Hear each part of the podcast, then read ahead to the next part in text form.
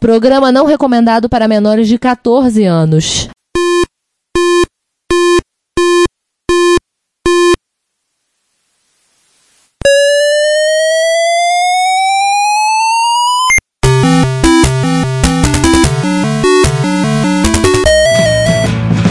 We bought it to help with your homework.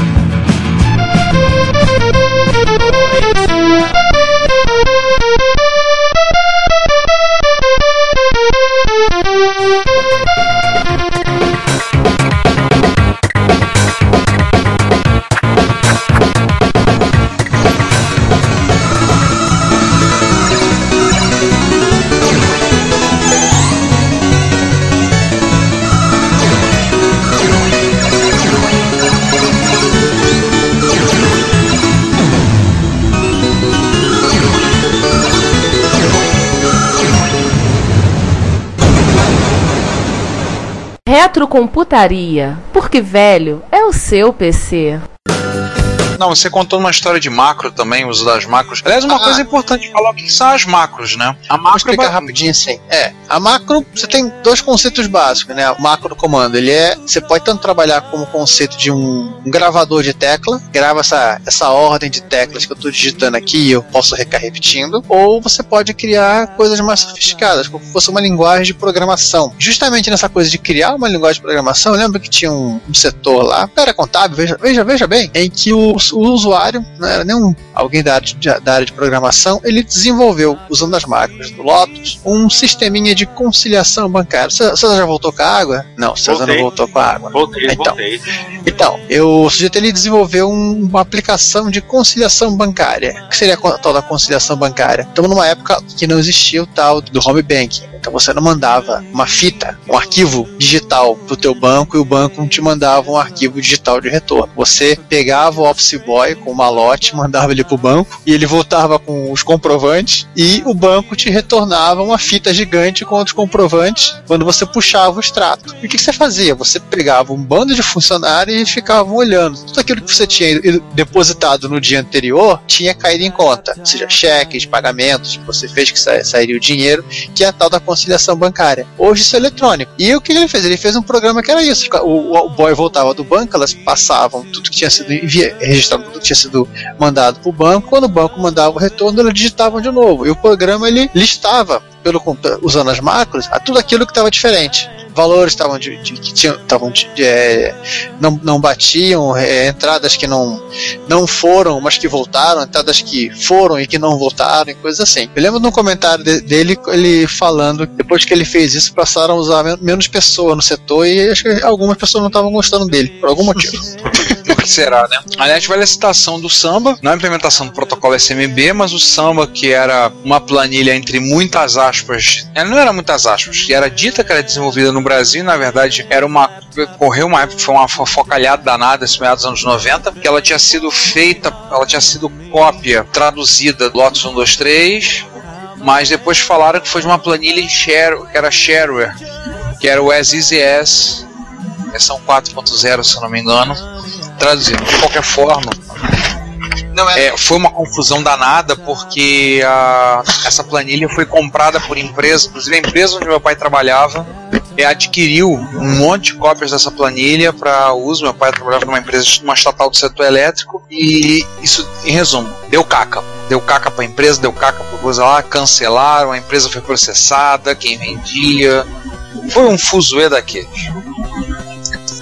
Perguntinha, curiosidade a Lotus, perguntinha, a Lotus chegou a processar essa empresa aí? Que eu me Não, lembre. não. eu Me lembre, teve. Mas foi. Foi. O, eles foram processados no Brasil, mas que não foi pela Lotus. Não lembro, que isso já aconteceu em 94, 95. Não, isso aí é anterior, 87. É de 77. Não, a do samba, o negócio do samba foi, foi anos 90, meados dos anos 90. O rolo Não, do não. samba e do ABC, e do ABC a planilha, o processador de texto. Não, não, Ricardo, isso aí eu lembro, foi manchete da Micromundo da época que eu ganhei a assinatura, então com certeza 87. Teria que confirmar com meu pai, mas ele, ele tava Ó, no processo da licitação. É, é bem fácil de explicar. Eu ganhei MC, MC1000 em Natal 86. Junto com o MC1000 veio uma assinatura da Micromundo. Então durante um ano, que seria 87, eu li, sem entender bosta nenhuma, as edições quinzenais que eu recebia da Micromundo. E teve O- esse assunto na época. Uma outra curiosidade de lembrar é o Mitch Kapor, em 1990, ele foi um dos três fundadores da Fundação da Fronteira Eletrônica, Electronic Frontier Foundation, a EFF, que FF. a FF que basicamente luta por direitos e questões relacionadas à liberdade na internet, coisas do tipo. Pela liberdade de mandar nudes pra quem quiser. Não, eu sou louco. Eu tô louco. Não, eu não tô louco. Também. Mas enfim, esse Seguindo é a um podcast vida, né? sobre nudes. Eu ia falar um abraço para. Não, melhor não, fa- não mandar. Não, não mande. Eu ia dizer assim, pela liberdade de não receber nude de- dos outros.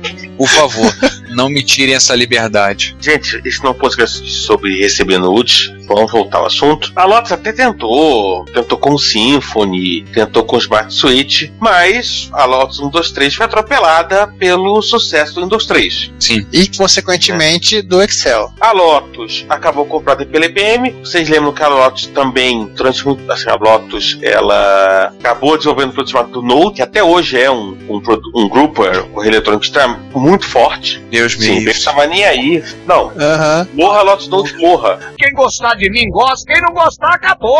Até hoje as empresas otárias que usam Node, Node ficam procurando profissionais que, que saibam mexer nessa, porcaria pra consertar as bobeiras.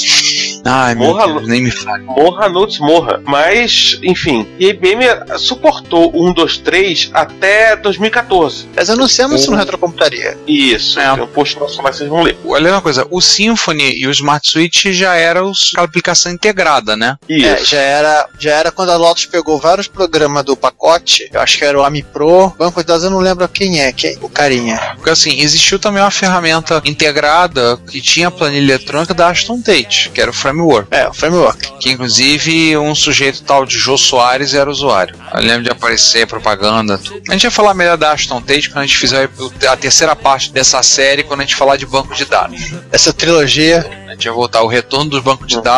Nós já estamos, né? é, agora Nós nós, estamos já no estamos banco de na dados planilha. pobre.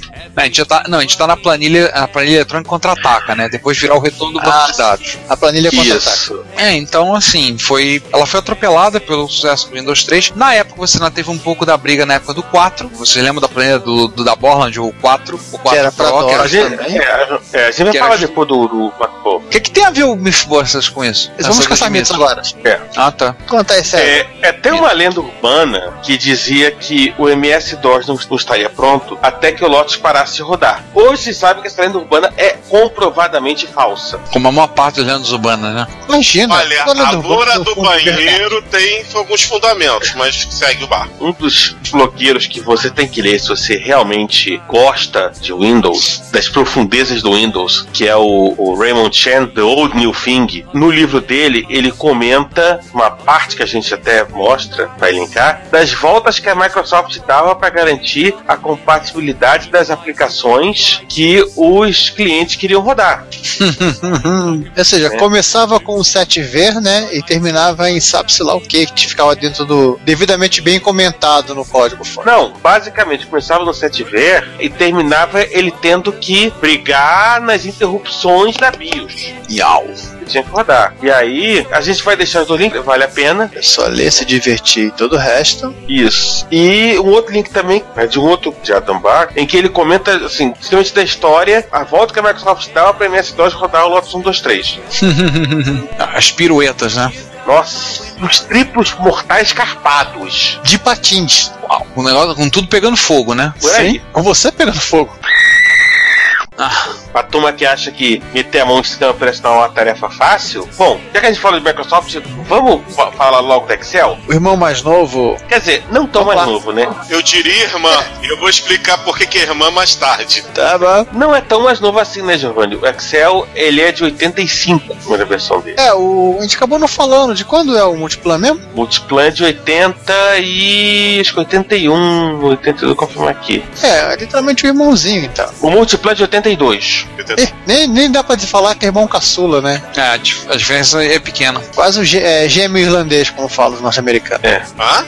Essa... Gêmeo irlandês. É uma expressão que eles têm quando você tem. São irmãos de, de uma, um ano, um ano e pouquinho de diferença. É insinu- insinuando que irlandês só vai fazer filho, né? Nossa.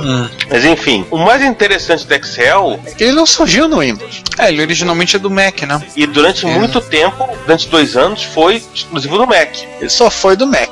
Aí só em 87 que ele veio pro Windows 2, né? Isso. Porque a Microsoft chegou à seguinte conclusão: o tempo que eu gasto para portar o Multiplan para o Windows, eu pego o Excel, que já é um programa com interface gráfica, e porto para o Windows. E razoavelmente maduro já, né? E já é maduro, não precisaria começar do zero, como precisaria começar o Multiplan para o Windows.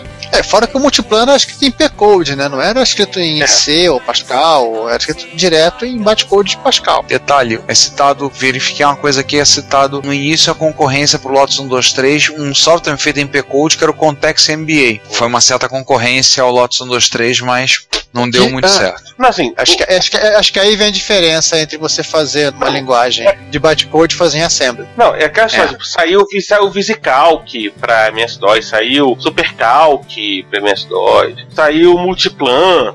O Lotus 123 passou por cima de todo mundo no MS-DOS. É, ele já foi. Só que, na Aliás, virada César, pro tu- Windows, Rapidinho, César, tem uma, uma história com relação ao, ao multiplan que a Microsoft ela decidiu fazer, ela focar o multiplan em arquitetura de 8-bit. Ela não saiu das arquiteturas de 8-bit. Ela ficou quieta lá, ela não, não fez força com o multiplan para MS-DOS, porque eles sabiam que eu ter, realmente eu ia ter muito trabalho para tentar vender, pra concorrer com o Lotus posteriormente, e que o principal, né, eles sabiam que o DOS iria morrer um dia, então não vamos nos preocupar em ter uma, uma- planilha de, de caractere. Mas quando a gente migrar todo mundo para o modo gráfico, nós vamos ter a nossa já pronta. Isso tá naquele link 1080.org, Tá. tá lá no final da história. no finalzinho, o Excel virou a planilha líder de mercado no Windows. É, e para completar, Ela teve um pouquinho de concorrência do 4 Pro na época, um pouquinho no início do Windows 3, 3.11, é, mas até Do chegou a Lotus. 900, tem um, o próprio Lotus, Lotus, o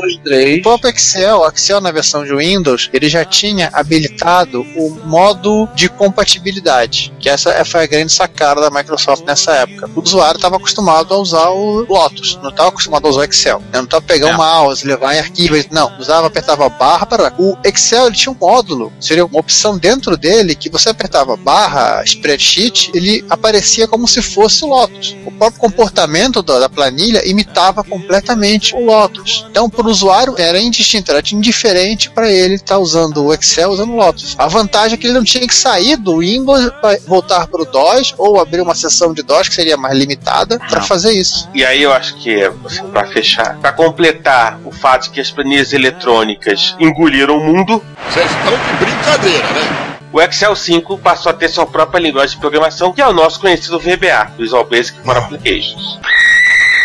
Ah! Não, não, e nesse tempo o, a Microsoft ela pegou todas as aplicações que ela já tinha desenvolvido para o Windows e empacotou tudo numa coisa só. Na sua estratégia de traficante, né, de fazer o, o cara comprar uma coisa só, em vez de comprar três notas fiscais, ter uma nota fiscal só, Uma nota fiscal com valor bem maior, né? que é o pacote Office. Como que o Office acabou sendo popular no mundo todo, é você ver uma planilha ter uma referência na cultura nerd e, ou melhor ainda, numa da cultura otaku. Vamos falar de Japão. Existe um anime chamado Excel Saga, que é um anime de comédia, passou no Locomotion. É, isso é velho. Se vocês gostaram, gostaram. Se não gostaram, que se dane. É, na é década de 90, acho que passou em outro canal que agora eu não me lembro, mas passou no Locomotion. Cuja a protagonista chama Excel, exatamente como se escreve a planilha. Aí vocês vão pensar, ah, isso é uma referência, isso não tem referência nenhuma, é só uma coincidência. Coincidência. Se não fosse o episódio do Excel Saga, que se eu não me engano é o 6 ou 8, eu dou Yakut das trevas, Você tá rindo do quê? aquele que o Yakut transforma as pessoas em zumbi, Yakut verde. Nossa. Em dado momento, a Excel nada mais, nada menos que abre o Windows 95 e ela, na piada mais cretina que eu já vi em um anime, a Excel começa a usar o Excel, programa. Hum, Isso Cara- poderia gerar uma reação em cadeia de todo o universo. Pois é, foi a piada mais cretina que eu já vi em todo o universo, cara. É- Não, esse anime ele, ele é cheio de pedra que acho que o primeiro episódio a Excel ela mata o desenhista, né? Exatamente. e acaba o desenho. Ela mata o próprio desenhista. Mas graças à vontade do universo, que é uma nebulosa com perninhas e bracinhos, volta tudo normal. Porque você não pode matar o desenhista, senão dá time paradoxo. Enfim, veja o Excel Saga, ele tem muitas referências aos animes, também tem algumas referências à tecnologia. E essa foi a única referência que eu vi que uma planilha teve, não era jogo, era uma planilha teve um momento, como posso dizer, nerd. É, deve ter alguns de VisiCalc por aí, com Apple II, né? Mas aí me botem aí, porque eu só me lembro dessa do Excel. Eu achei duas curiosidades sobre Excel. Primeiro, logo no início, a Microsoft sofreu um processo por causa que a marca Excel estava registrada em nome de outra empresa, a empresa fazia um pacote de software chamado Excel para o mercado financeiro, e a partir dali a Microsoft só podia se referir como o software dela como Microsoft Excel, não apenas como Excel. A segunda é que Excel é como se fala em inglês XL. XL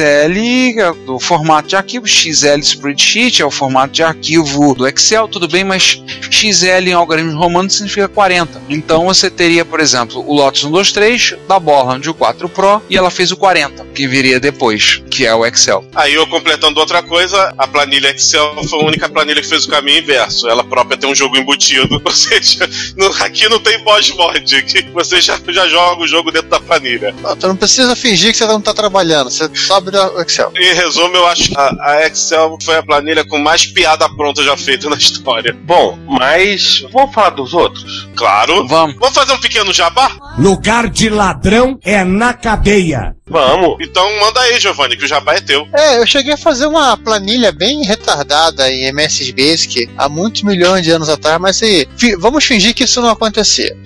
isso foi inspiração direta ao programa de planilha aqui em Basic também da própria revista Input. Até fez bonitinho, funcionava, só empaquei, óbvio, na parte de gerar a fórmula, né? Eu teria que interpretar a string, então seria tediosamente lento. Você tem que ter um parser. Isso é o seu problema. Sim, eu era doente, quer dizer, ainda sou. Essa gazela do satanás, eu tô bem arrumado mesmo.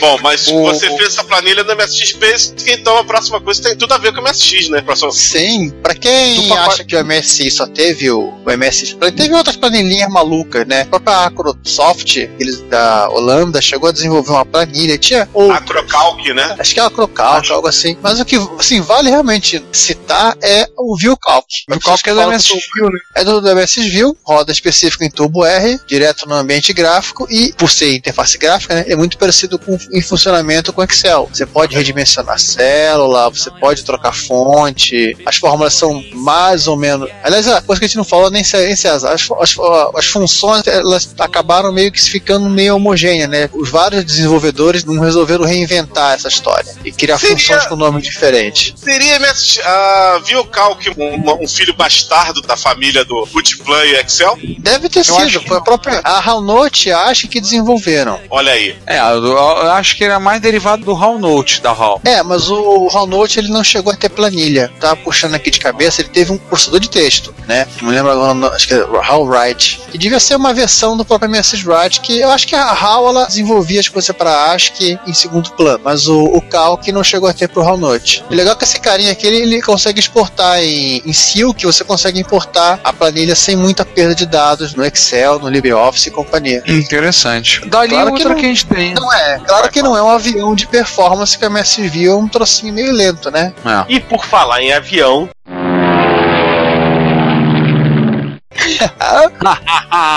Gente, a Boeing. Sim, a Boeing, aquela empresa que faz aqueles treco grandão que voa por aí chamado de avião. Aquelas coisas que a voa. É tão grande que já teve o apelido de Jun, apelido de elefante. A Boeing fez uma planilha para uma subsidiária da. Boeing. Ela fez. não era a Boeing, era uma subsidiária da Boeing. Tipo, a Boeing, isso, a Boeing tinha uma subsidiária exclusivamente para escrever software para ela. A Boeing Computer ah, Service. E a depois Boeing Boeing. acabou vendendo a Boeing Boeing. Originalmente, o Boeing Calc Idiotas! Criatividade em tudo nessa vida, né? Ah, é. Era, era uma ferramenta terna, né, pra terra. Foi lançado como produto comercial em 85 e rodava em PCs com MS-DOS e rodava em mainframes IBM 4300, rodando, Rodando. IBM MVS. Uau. É, ele- faz sentido. O MVS ele é meio time sharing, faz sentido. Não, e o interessante é o seguinte, ele trabalhava com a ideia de você montar a planilha, ele trabalhava com suporte a multiusuários, numa rede local. Então você poderia ter uma planilha e ter várias pessoas acessando simultaneamente, fazendo alterações, lançando dados. Se você quisesse um módulo para gráficos, você tinha que comprar um módulo à parte que era capaz de até fazer gráficos em 3D, que era o Boeing Graph. Mas ele ficou dois anos no mercado. Pô, eles vendiam 9 mil dólares a versão pra PC e mainframe.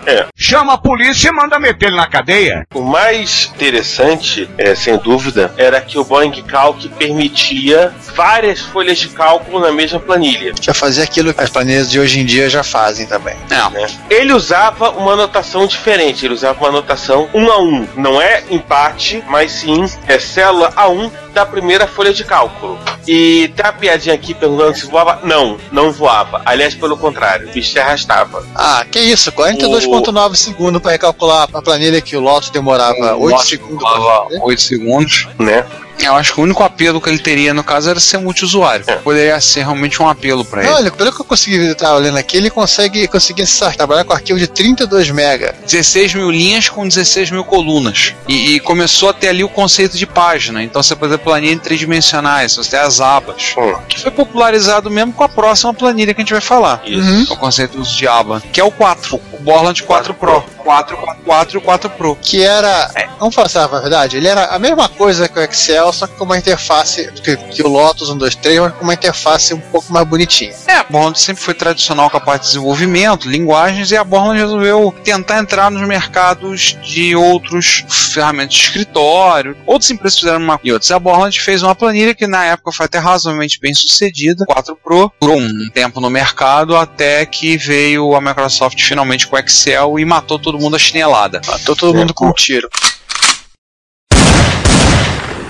Sim. Ela chegou a ter versão, teve versão pra OS2, se não falar a memória. Sim, sim, sim. A planilha era boa. Ela tinha. Sim, saiu pro OS2, saiu pra. Óbvio, MS-DOS, saiu pro Windows. Só pra Linux? Acho que sim, mas só pra lembrar, a última versão dele estável é de 2013. Sim, saiu pra Linux. O screenshot que sem querer eu comecei a ver aqui é do KDE. Ah, naquela época que, a, que saiu o Kylix também, né? Olha a curiosidade, a versão 1 estava em desenvolvimento, o nome código era Buda, porque significava aquele que faz, assumia a posição de Lotus. Isso é tão sugestivo. caso, no caso, a Lotus era o número 1 do mercado, né? Era a empresa número 1 no mercado. Então foi, depois virou, no ano seguinte, dois anos depois, virou o 4 Pro. Mas ela continuou, pra vocês verem, a, hoje em dia pertence a Corel e a última versão de 2013. Pera, pera, pera. Tem que falar também que a, 2014. parece, que a, parece que a, a versão pra Windows do 4 Pro saiu com o codinome Thor.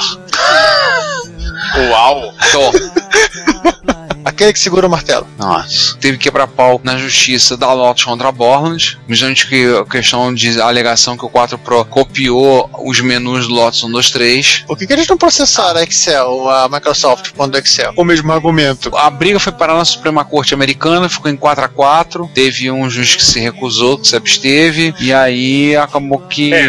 Quando empata, desce pra corte mediante abaixo. E a Borland tinha vencido. É. Ô César, o juiz falou que ia comprar, uns toma- é, comprar um cigarro até hoje não voltou. E aí, o, e aí no final de contas, a Lotus não pôde entrar na justiça contra a Microsoft porque tinha perdido pra, pra Borland nessa história. E ela ia entrar fazer o quê? Fazer o, ia fazer o papelão, né? Ah, bom, E no final, a Borland, o, o 4 foi comprado pela Novel. isso. A... Aí depois a novela vendeu pra Corel. Não, onde ele foi fazer, veio a fazer parte do Novel Perfect Office, Spot 94. Depois a, a Novel vendeu esse, toda essa maluquice pra Corel. E hoje em dia o 4 Pro ainda existe, crianças, acreditem, acreditem em mim. Com o nome de Corel Word Perfect Office. Nossa, não tem nome menor, não? Que está na versão X7. Seja É lá o que 2014. significa. Ah, X então é, é meio. Não necessariamente, mas. X é meio, foi- volta 7 vezes, vezes 2. Não, esquece. É, não, mas é, se você for olhar as versões, você vai encontrar. A X3, por exemplo, 2006. 3 vezes 2, 6, 2006. 3 vezes 4, a versão 4, X4 de 2008. X8 e por aí vai. Era pra ser uma X8 esse ano, no ano de 2016, onde nós estamos. Em 2018 vai sair, vai sair o Office X9.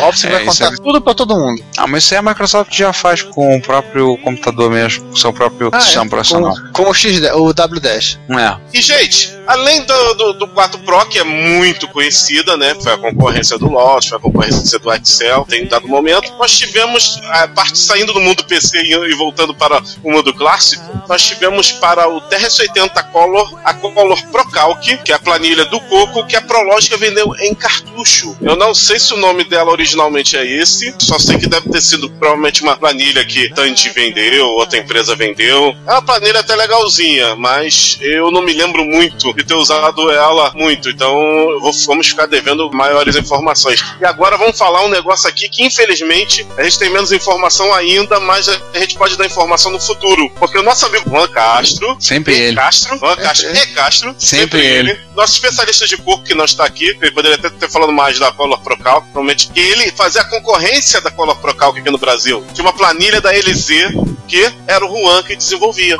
Olha aí que legal. Qual é o não. nome da planilha? Vamos, sei lá, o LZ Calc. Juan Calc, uma coisa do tipo. Juan Calc. Enfim, fica aí a. ou LZ Calc ou LZ Plan. Pois é, um ou outro. Enfim, uma das planilhas tem participação direta de um dos integrantes aqui do nosso podcast. Então, em dado momento, a gente complementa essa informação aí com quando o Juan aparecer. Eu só espero que a gente não tenha que usar uma tábua ou usar uma mesa branca aí pra falar com ele.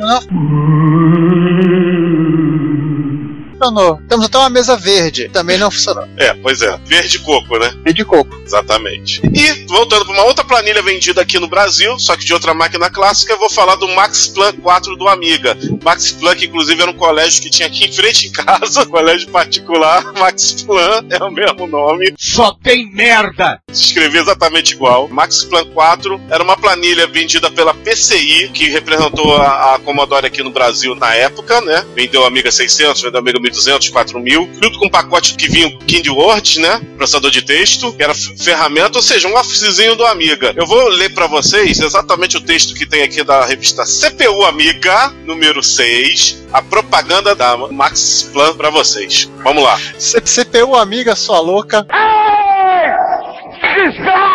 De Pronto. É, obrigado. Com o Max Plan 4, suas planilhas se tornarão perfeitas. O Max Plan 4 é compatível tanto com o Workbench 2.0 quanto com a versão 1.3 e tem tudo para análise financeira, banco de dados e pesquisa mercadológica, além de Isso, gráficos coloridos. Peraí, peraí, João. Ele ligava para os fornecedores para perguntar as coisas? Devia ser, cara, devia mandar até um office boy lá com o impresso. Esse computador tá uma merda mesmo, viu? Além de gráficos coloridos para apresentação planilha contendo até 50 tabelas. Você podia criar macros, comandos armazenados numa lista de tarefas para que o Max Plan 4 as faça por você. Max Plan 4 permite a versatilidade de exportar ou importar arquivos do Lotus 123. Vejam vocês. Vejam vocês, foi o que falei, tá? Ô cara burro! Desta forma, nenhum trabalho já desenvolvido ficará fora deste mundo mágico que é a planilha Max Plan. Esse pacote aí está- estava disponível por apenas 162 dólares em 1993, 94, gente. Essa bagatela aí você podia João, ter eu acho. um de Eu Word acho que 3 esse- para o esse- seu amigo. Eu acho Ah, o nome do a... pacote, o nome do Office aí é Smart Start. Isso era Smart o nome que eu tava Start. procurando aqui. Smart Start era o nome de um dos bundles do Amiga 600. Isso vinha Exatamente. de graça! Mas não vou de graça. Isso vinha de graça! Aquela Amiga, e a caixinha- PCI vendia. Aquela caixinha excelente da PCI, branquinha, é porque eles tiraram o bundle, botavam um amigo em outra caixa e vendia isso e vendia esse software por 162 dólares. E o micro por mil e porrada. Isto é a maior putaria! Putaria! Putaria! É, gente. Mas aí vocês vão falar, não, o Giovanni, o Giovanni tá insinuando coisas, está falando, ele não tem provas para falar esse tipo de coisa. Sem problema. Bota o link aí do Smart Aí o link da imagem. Exatamente. Vai estar aí no, no, no final da matéria o link da imagem. Inclusive em português, porque. Português de Portugal, né? Não, da própria PCI, porque vinha junto. Vinha o, o Kind Words 3, Maxi Plan 4, Infofile e Public Domain Software. É exatamente isso que tá aqui na, na propaganda. Infofile, File, Kind Wars 3, Max Plan 4 e o kit de jogos Ashido, Conquest, Cooper Cube 4, Match Advance, Nova, Subattack, Tetrix, The Gallows e Updown. São jogos PD, né? Do milho público. É isso aí, produzindo a F- Franca de Manaus, tá escrito aqui isso. E vocês querem o saque pra vocês xingarem? É tenho aqui, 0800 zero- 14 15 16, só que não funciona mais. Merda! Vocês podem xingar à vontade, vai cair outra coisa, deve cair na Tatel. Ela merece também ser xingada, pode xingar. Enfim, agora datei o programa, desculpa, Ricardo. Acabei de datar o programa. Não, Todo tudo mundo bem, não sabe tem que problema. grava de véspera, pô. Enfim, Enfim, vamos falar da concorrência. é, já que a gente falou de Amiga, tem que falar de Atari ST, né? Exatamente, vamos falar da concorrência. Vale citar, Natália, se Senão o Jack Tramiel puxa o nosso pé de noite. não supera, Olha que o, que sabe o- sei lá mais o quê. Olha que o César foi quase vítima do Jack Tramiel numa das gravações. A gente editou, mas foi tenso, cara. É, Foi. um dia a gente conta essa história. Ah, todo, mundo- todo mundo sabe desse- Vamos de- dessa história. A gente, a gente conta todo episódio que a gente fala de Jack Tramiel, João. É, tá ficando, tá ficando chato já. O 3D Ele foi talvez a primeira planilha eletrônica a criar o conceito de planilha tridimensional, que seria o equivalente das abas, né? Isso é de 89. Se você pegar a informação do 3D Calc, ele trabalhava com 13 planilhas, né? 13 páginas de planilha, com 2048 linhas por 256 colunas, que é um número razoável para uma máquina como de 16 bits, né? Ela foi vendida, acho que a última versão passei de 2003, chegou a mudar de nome, você foi, continua sendo feita para Amiga. O programador é o Frank, meu Deus, Skunjans. Você tá rindo do quê? Ah, pro inferno! Ele é belga, parente do Tintin, eu acho. E se vocês tiverem um Atari ST, né, forem www.3dcalc, 3d-calc.com, vocês podem baixar direto o site do sujeito e usar no seu Atari ST, ou usar no Atari mesmo. Mas essa planilha, ela, ela é 3D porque ela tinha três dimensões, né, ela até exibia tridimensionalmente as suas páginas de planilha, ao invés de fazer um conceito de abas, como é o mais comum hoje em dia. Porém, né, César, tem uma coisa mais bizarra ainda. Tem. E isso é bizarro. É, sim, vocês lembram tem. que a gente. É assim, a gente citou que a planilha, já, o Visical começou com a história de letra para coluna e número para linha. A Microsoft usou número para todo mundo. A Boeing botava um número para identificar a planilha na frente. Mas em algum momento do começo da década de 1990, a Lotus resolveu melhorar, dar uma Ou inventar, fazer né? Ou melhor, inventar. ou inventar. A nova geração das planilhas. Vamos tirar linha e coluna. Ai, Você não entende bulufa? Isso não parece ser uma boa ideia. custa mais dizer, não uma- parece uma boa ideia. Sim, não parece uma boa Não ideia. é uma boa ideia. Mas Não foi uma Mas boa ideia. aí, mas aí você pensa, anos 90, as pessoas estavam começando a acreditar que orientação a objeto salvaria o mundo. Sim, MC Vamos fazer uma Vanilla Ice. Eles não saberiam como, mas que ia salvar ia. Vamos Essa era fazer uma planilha orientada a objeto. Caraca! Como funcionava, como funcionava isso? Se você chegava numa célula e dava um nome, sei lá, Joãozinho. Você chegava num, conjunto de colunas, ou conjunto de linhas, ou blocos, e dava um outro nome pra ela. E você fazia referência nas fórmulas assim. E era mágico, era fantástico. E foi, vendido em versões para Next Step e o Windows 3. No Next E acho que deve ter vendido alguma coisa, né? Que só tinha ela, né? É, de Uhum. acordo com a Wikipedia, ele vendeu pouco pro Next e vendeu quase tão pouco no Windows. Porque, óbvio, pedia uma máquina muito mais parruda, pedia muita memória. E o principal, as equipes do Improve e as equipes do 1, 2, 3 estavam quase em pé de guerra dentro da Lotus. Era uma coisa meio Macintosh e Apple II. Por aí, assim, um, um começou a reclamar que o outro estava tirando o próprio mercado. No final, o Improve foi descartado. Olha, parabéns, É, Lula. até porque Você conseguiu fazer uma coisa que a gente geralmente fala que é suicídio comercial, que é dividir base instalada. Parabéns, ela quase conseguiu fazer isso. Até porque, até porque vendeu pouco e vendeu muito para um nicho específico. O pessoal que fazia modelagem financeira gostava muito do Improve. Mas também era três ou O quatro, né? O cara tinha que fazer a modelagem financeira e trabalhar com Next. Ou com o Windows É, 3. ou com o Windows 3. E você se achando hipster, viu o que que é um verdadeiro hipster? Dou a minha cara bater. Tava dando uma olhada na ficha na Wikipedia, teve al- alguns clones. Ele cita, por exemplo, uma ferramenta, o Quantrix, que era da Lighthouse Design, e pegou várias ideias do, do Improve. Esse, esse Quantrix, eu cheguei a ver um vídeo. Sim, é muito incrível. Quando você olha alguém que sabe usar o programa usando o programa. Por exemplo, o cara ele desenhava uma planilha e de repente ele pegava uma coluna e girava assim, essa coluna aqui eu quero ser transformada em linha. Então toda a planilha se modificava para atender esse, esse meu desejo. Em particular, a última versão do Quantrix é a 601, que é de dia 28 de janeiro de 2016. É recente, olha. Durou bastante. Ah, Talvez o caso mais famoso de inspiração do Improve seja no Numbers, que é a, a planilha atual do iWork da Apple, que utiliza muito dos conceitos do Improve, mas que em vez de planilhas multidimensionais, ele coloca esse conceito dentro de uma planilha mais ortodoxa. Mas Não, enfim, seja, gente, ele- É eles não tiram não, César, eles não tiram a rodinha da linha coluna, né? É, mas enfim, Numbers é velho que nem o seu PC, que nem o seu Mac.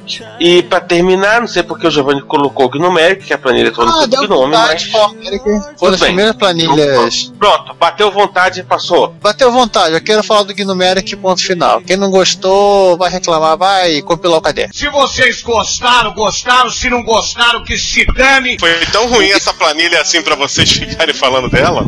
Não, o Gnomeric é uma planilha de código aberto do pessoal do projeto do Gnome. Ela, inclusive, uma vez eu vi uma pesquisa, o pessoal trabalhando na parte de estatística, eu tô falando de estatística pesada na planilha. Não Ela é média tinha- aritmética, né? Tá, crianças? É, não é calcular, fazer arredondamento, não. Eu tô falando de coisa pesada mesmo, função de peso e coisa do tipo. O Gnomeric era mais bem avaliado na parte de estatística. Não. E tinha as melhores referências, melhores resultados, tudo quando usava a estatística pesada. Mas melhor do que Excel, melhor do que LibreOffice. clássico. É, O Numeric roda em um PC velho. sim. Deve ter citado ele aqui, agora eu posso falar a verdade, é que a proposta dele era, na época do Miguel de Caça, quando começou o projeto, era realmente fazer uma clone de Excel. Assim como o Excel tentou fazer uma cópia do Lotus, e o Lotus copiou o VisiCalc e assim sucessivamente. É, vale lembrar que eu uso o Gnomeric pra caramba. Eu tenho um monte de planilha minhas que são feitas para abrir no Gnomeric e várias planilhas do LibreOffice abrem nele. E arredon- Muita coisa é para arredondar a nota de aluno, fala a verdade. Hum, Não, é para arredondar para baixo a nota dos alunos.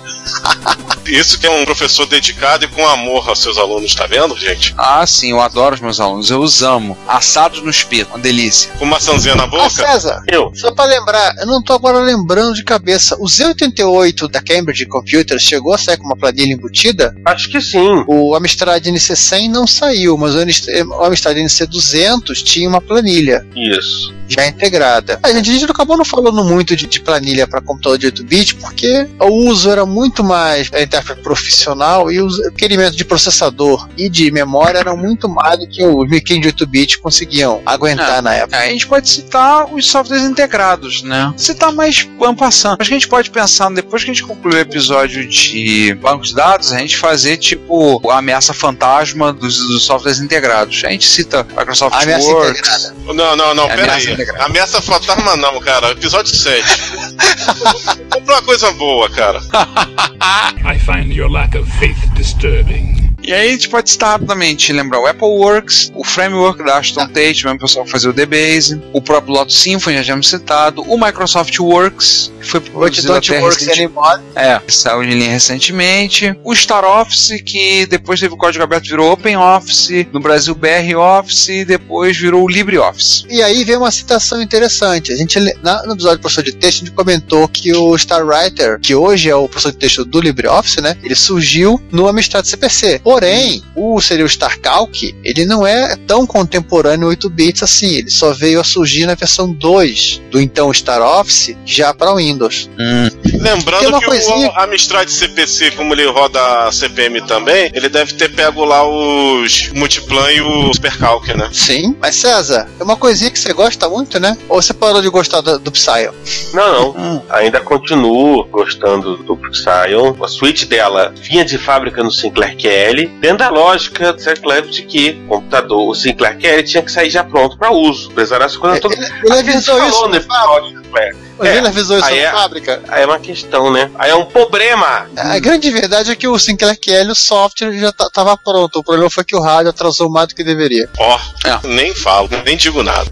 Aí você fez, já falou de um monte de programa. A gente tá enrolando pra falar disso. A gente vai ter que atacar agora. A gente falou muito de planilha. O que, que é planilha? Planilhas diferentes. Planilha pra Apple II, planilha pra CPM, planilha pra MS-DOS, planilha pra Windows, planilha pra Scamba 4. E da tal da Killer App. Ei, Killer App é aquele negócio que você baixa do celular e que funciona que nem o Death Note do anime? Idiotas! Não. Não, isso aí seria bom. Em alguns casos seria bom. Killer App é o conceito de você ter uma aplicação tão arrebatadora, tão importante que as pessoas compravam o computador só para poder usar aquela aplicação. É o caso, por exemplo, que citou no no caso do VisiCalc com o Apple II, depois o pessoal do Lotus 123 com o IBM PC. E aí tá muito também interessante. Não, peraí, peraí, você tá esquecendo o principal, que não era bem uma, era uma Killer App, era um Killer Upgrade. Tem um prof- prof- professor com Killer App, que todo mundo colocou 4 MB de RAM no seu 386 para jogar Doom. Sim. Também. Assim, Assim, Isso aí o conceito é o seguinte, que antes, antes que a gente está dizendo a década de 70 lá, até 79, se vendia o micro pelo micro, né? Não, esse aqui é o Apple II, o que você vai fazer com ele? Ah, muitas coisas, montar e desmontar ele, fazer programas que calculam sei lá o que, e aí vai. É, ou seja, é, esse era o marketing você vende o computador, olha, você compra o computador e te vira. Agora, com o surgimento de uma aquele app, ou seja, um software realmente bombástico, começou a aparecer os usuários. O cara que não manjava de programação, não manjava de O cara conhecimentos eletrônicos. inglês, o cara não ia pegar joguinho, o cara não ia espetar placa nenhuma, o cara não ia, que- queria nem falar com o vendedor, ele só queria falar o seguinte: me dá o Apple II, um drive e a interface de disquete. Quanto é? Exato. Onde é que eu cópia Exatamente. Se duvidar, é o disquete ficava lá, o disco zero, né? Ficava lá 24 7 fechadinho com o VisiCalc. Ele só abriu o drive 1 ou B, né? Pra trocar disquete que ele gravava as planilhas. Ou seja, Ah, fatal. Ou É seja, aquele o II mesmo. virava uma máquina de planilha, né? Ou uma time sharing de- em sua casa. Ô, É uma César, ô César, o Killer, app, o Killer App é literalmente aquele meme do Fry, né? O Shut Up and Take Memory. Isso. Exatamente. Foi, foi o primeiro caso, o VisiCalc foi o primeiro caso do Take My Money no, na microcomputação. E como o João falou, antes, ah, comprava o micro pelo micro, ah, ou então você tinha que ser robista, ou interessado, né? O VisiCalc passou a trazer o computador comum. O cara que de repente não manjava nada de micro, mas queria, sei lá, informatizar a empresa dele. É, né? o próprio a lojinha Dan dele. Brinkley, o próprio Dan Brinkley no Triunfo dos Nerds, ele fala que o sujeito se entregar, abria a carteira, né? Entregava o cartão de crédito pra ele, pra comprar o. Quando mostrou, quando ele mostrou a primeira vez na- no- durante É. o curso de MBA, o VisiCalc rodando, os caras abriram a carteira. Quanto é? Os caras estavam Este é o meu jogando. cartão, esta é a minha senha, tire o dinheiro da conta. Vai, vai, vai, tira aí, tira aí, tira aí. Os caras já estavam aqui, eu tô jogando o cartão de crédito na tela e não tá fazendo nada. não tá acontecendo nada. Isso na época era um, um rabinho desse tamanho abanando um cachorrão. Pois é. Não era esse o rabo abanando o cachorro, era um rabinho desse tamanho abanando um cachorrão. Porque você tava falando, de novo, um micro de 1.500 dólares vendido para rodar uma aplicação de 100. E o cara não Exato. compraria um micro de 1.500 dólares se não tivesse aplicação de 100. Porque muita gente que não, não queria saber de jogo, não queria saber né, dos artefatos bizarros em, em TSC que o Voss criou, etc e tal, comprou um Apple II para rodar o Visical. Exato. E só pra rodar o VisiCalc, que é pior, né? E muitos desses passaram pro IBM PC só pra rodar o Lotus nos três. O pessoal comprava Apple II e levava pra, pra dentro da empresa. Não é que o cara usava em casa. Botava na mesa dele de trabalho e passava aqueles técnicos da IBM que vinham ver outra coisa e olhava aquele desdém e não entendia que esse cara tá fazendo com esse brinquedo aqui no local de trabalho. Justamente a, a aplicação VisiCalc não existia dentro do grande computador gigante que a, IBM locava para a empresa. Em resumo, aquela moda passageira que a IBM deve ter proferido aos quatro ventos se mostrou uma falácia que, eles, que foi dado Mas não, uma grande aplicação para os micros domésticos e a galera caiu a ficha aqui do tipo, não precisamos gastar milhares de reais e ficar com casamento. E você tem o mainframe da IBM, você casar com a IBM.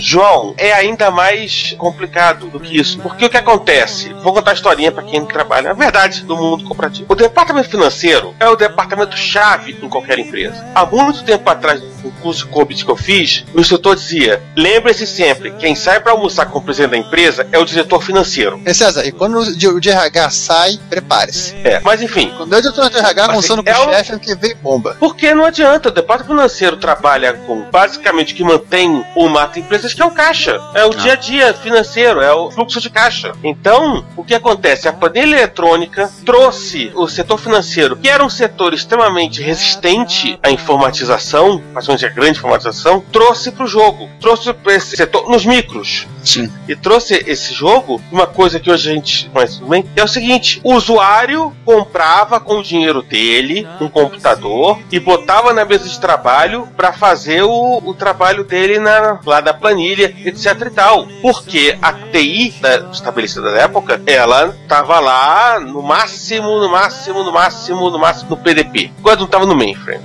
Desenhando fluxograma e pensando em Jobs. Não o Steve Jobs, em Jobs. né? Nem pensando em Ah, jobs. bom. Ah, e, bom. o depart- né? e o departamento financeiro comprou lá o, o Apple II, depois comprou o XTzão com expansão, pronto, informatizou com a planilha. Isso acabou gerando até, todo mundo conhece histórias, de disputas de poder entre a TI das empresas e os usuários que passaram a trazer esses micros, de tal maneira que se mantém um padrão que até hoje é, então hoje continua, que é o usuário traz inovação para dentro da empresa e a TI interna vai ter que correr atrás. Que hoje é com o, o celular, mas já foi com a planilha. Foi com o Mas já e-mail. foi, já foi com e-mail, essa coisa toda. Criou-se um padrão que até hoje se mantém. O usuário traz a inovação e a TI interna tem que correr atrás para arrumar um jeito de colocar isso dentro da visão de mundo dela. Isso foi a influência muito forte da planilha eletrônica. Porque, de novo, a planilha eletrônica ela é ligada ao microcomputador, ao micro clássico e e ao desktop de uma maneira muito forte. Que você não vê no editor de texto, que você não vê no banco de dados, que você não vê nos jogos, mas você vê na planilha eletrônica. É assim, tá lá, ligadíssimo até hoje. E uma terceira influência, que é o fato de que a planilha eletrônica, ela engoliu o mundo. Utilizando o famoso conceito do software is in the old, do Mark Andreessen. Ela passou a ser também o banco de dados que as pessoas utilizavam. O famoso banco de dados pobre. E isso, afinal de contas, o próprio banco de dados acabou caindo em desuso ao longo do tempo. A gente vai fazer um episódio de banco de dados. A gente vai comentar um pouco sobre isso. Por quê? Na realidade, é César, não o banco de dados, o sistema fala de banco de dados, aquele banco de dados de usuário, né? Aquele Isso. programa de banco. É que depois acabou se criando o SGBD, e o SGBD tomou um caminho diferente. Mas o seu banquinho de dados, o cara levou pra planilha, até porque a planilha dava uma série de facilidades. Ah, precisava qualquer coisa, recalculava, você fazia um gráficozinho bonitinho, dependendo do caso, você queria puxar de informação, e etc e tal. Até hoje, se vocês procurarem, você vai ter empresas grandes, grandes, que rodam em planilhas. Tem lá os seus ERPs, tem lá os seus sistemas corporativos, mas no fundo, no fundo, o pessoal roda na planilha e roda aqueles planilhões de um lado pro outro, com aqueles VBAs, macros de um lado pro outro. Você não tem a menor ideia do que eles fazem, mas a coisa é mágica. Eu fico doido da minha cabeça. E aí de quem tentar manter aquilo. Então mantém, refaz do zero. Então temos aí a, a revolução da planilha, né? Hoje em dia, particularmente depois da crise de 2008, questiona-se muito o excesso de transformação da planilha numa muleta. Uma planilha muito influente na maneira que a Europa tratou a crise de 2010-2013, depois descobriram que ela continha erros. Você não entende bulufa? Hein, César? Igual aquela história que eu citei, o pessoal que botava espaço pra pagar valor. Isso. Mas, assim, é indiscutível que hoje a planilha é um motivo absolutamente essencial para você ter um desktop na sua mesa. Mesmo você, ah, você não usa o Microsoft Office, ah, você, o Excel. Ah, você vai usar o Excel no Office 365, você vai usar o Google Docs, você vai usar o Numeric, sei lá, Word Perfect, qualquer coisa. Mas LibreOffice. o LibreOffice, mas você vai ter lá a sua planilha, a sua necessidade de utilização de, de planilhas. Porque a coisa assim, tornou determinados pontos, é uma coisa meio. Assim, é tão mais fácil. Eu tenho, eu vou falar, eu tenho. Minha coleção de planilhas do Google Docs, eu tenho pelo menos umas duas ou três ali que eu podia substituir substituir por um banco de dados. Mas é tão mais fácil. Eu criei a planilha, eu tenho a coisa visual do que, que é cada coisa. E a planilha também, assim, o fiscal também trouxe essa inovação. A planilha, ela é sempre visual. Mesmo antes das interfaces gráficas se tornarem padrão, a planilha, ela era visual. Você via rapidamente os resultados todos. Você tá a vendo seus que dados. É, no banco de Tá dados tem que dados. recuperar a informação. Tá lá. Podia fazer um banco? Podia. Mas eu tenho aquilo visualmente falando. E quando eu preciso consultar ou atualizar aquela planilha, tá lá, puf. Eu não vou ficar buscando informação onde é que tá, onde é que não tá. E todo mundo tem uma planilha dessas, que não é uma planilha de cálculo, mas sim uma planilha de armazenamento de dados. A gente podia ficar um bom tempo contando histórias de influência. Acho que todo mundo tem uma história, né? De alguma coisa que tem em planilha eletrônica guardada. Todo mundo tem a história. Vocês têm também alguma coisa. Você utilizam planilha eletrônica para alguma coisa, para organizar qualquer coisa. A Belinha da Copa do Mundo, a gente tá sabendo que você fez isso. Tô cagando, peidando pra vocês. Mas tá na hora de acabar, né? Exato, estamos saindo da- do banco de dados de pobre, né? Que, aliás, é uma coisa que se usa muito com planilha. Nossa, Eu não posso falar não, porque eu faço isso de monte. só você? Que atira a primeira pedra quem não faz. Atira a primeira célula. Isso, Atira, boa. atira, Tira a coluna inteira, atira a macro logo, atira a fórmula. Tudo bem. Espero que vocês tenham gostado das sinergias que ocorreram ao longo do episódio. A gente checou aí o. Aliás, fala em checar. Quem é que tava vendo aquela nova versão do gerador de pautas? Gerador automático de pautas agora em macro de loto. Temos um problema. Qual? Precisamos de um XP agora. Bom, isso não é problema. Eu já encaminhei pro financeiro que a gente precisava de um XT com pelo menos 4 MB de memória. Se eles estão enrolando, a gente tem que ir lá conversar. É o departamento de compras vai cuidar de. Acho que eles vão, vão usar o tal do Maxi Plan, porque ele já faz sozinho essa opção, né? né?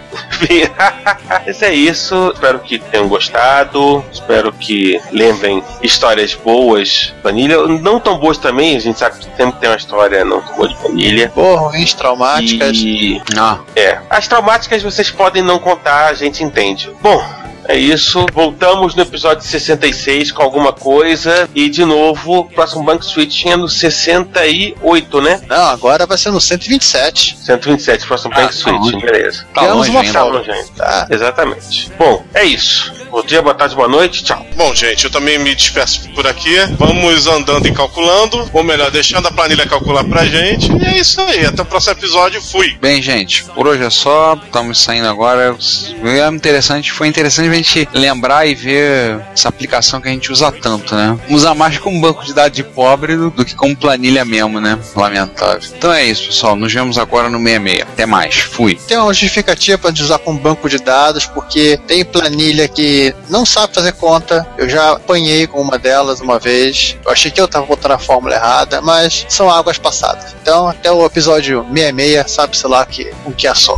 Retrocomputaria. Baixos teores de alcatrão e nicotina. Se você quer enviar um comentário crítico, construtivo, elogio ou colaborar com as erratas deste episódio, não hesite, faça. Você pode falar conosco através do Twitter, no usuário arroba retrocomputaria, pelo e-mail retrocomputaria.gmail.com ou colocando comentários no post desse episódio em www.retrocomputaria.com.br. Lembre-se sempre do que dizemos. Seu comentário é o nosso salário. Muito obrigado e nos vemos no próximo podcast.